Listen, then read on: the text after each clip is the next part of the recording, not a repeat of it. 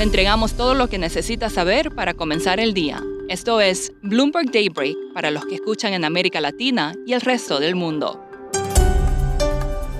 Buenos días y bienvenido a Daybreak en español. Es martes 18 de octubre de 2022. Soy Eduardo Thompson y estas son las noticias principales. Los futuros en Wall Street están en terreno positivo, extendiendo los avances de ayer y a la espera de los resultados de Goldman Sachs, el último gran banco que debe reportar. Al igual que sus pares, se espera que sus ganancias e ingresos hayan disminuido. Las acciones en Europa también suben, Asia cerró con alzas, el crudo retrocede.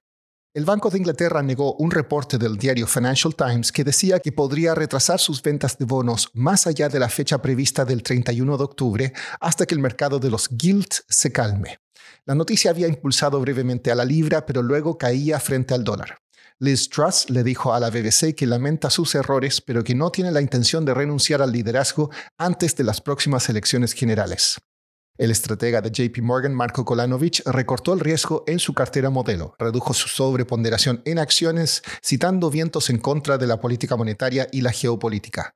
Por su parte, una encuesta de Bank of America muestra que los inversionistas se están retirando de los activos de riesgo en modo de capitulación total, y Goldman Sachs recomendó vender opciones del SP 500 para financiar la compra de opciones en el índice chino Hang Seng. Estados Unidos puede limitar las exportaciones de combustible para mantener más gasolina y diésel para uso local, dijeron personas familiarizadas.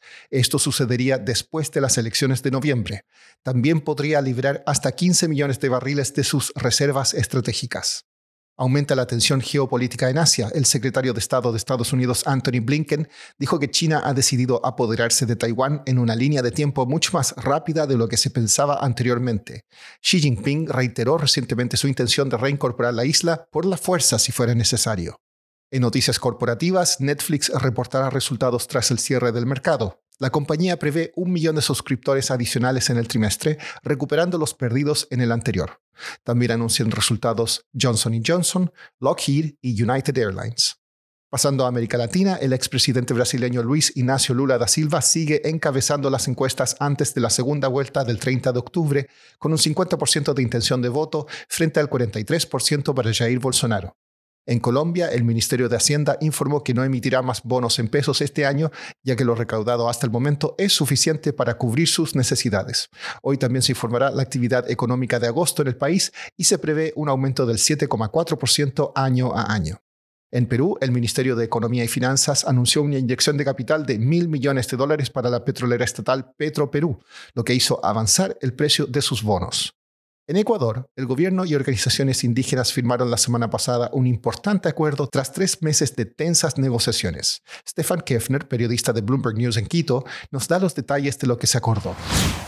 Las negociaciones se acordaron para encontrar una salida a las protestas indígenas que azotaron gran parte de la Sierra y Amazonía ecuatoriana en junio, en base a 10 demandas muy amplias de las tres principales organizaciones indígenas. Lo principal fue canalizar la protesta de las calles a un proceso de solución pacífica de controversias. Luego de tres meses de un diálogo complicado y amplio, al final los representantes del gobierno y los líderes indígenas firmaron una larga lista de acuerdos, 218 según el gobierno, de muy diversa índole, se incluyeron temas como educación bilingüe en, idiomas indígenas, eh, condonación de algunas deudas, además de una mesa técnica para discutir temas de minería y petróleo. Eh, sin embargo, las partes no lograron resolver el tema central, subsidios a los combustibles cuyo precio había sido congelado hace un año.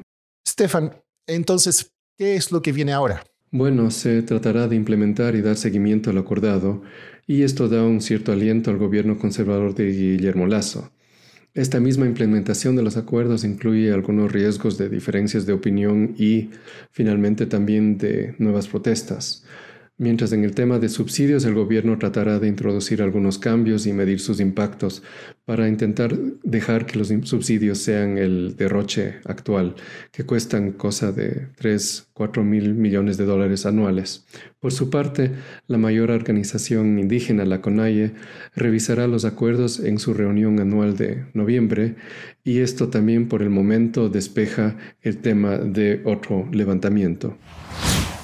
Por último, un estudio de McKinsey y Lean reveló que las mujeres están abandonando más que nunca los puestos más altos de las empresas y además tienen menos oportunidades de ascender a esos puestos. La falta de oportunidades de ascenso, la flexibilidad o el trato desigual se encuentran entre las principales trabas. Eso es todo por hoy.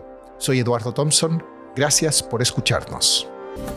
Para conocer todas las noticias que necesita para comenzar el día, revise Daybreak en la app Bloomberg Professional, donde puede personalizar las noticias que desee recibir.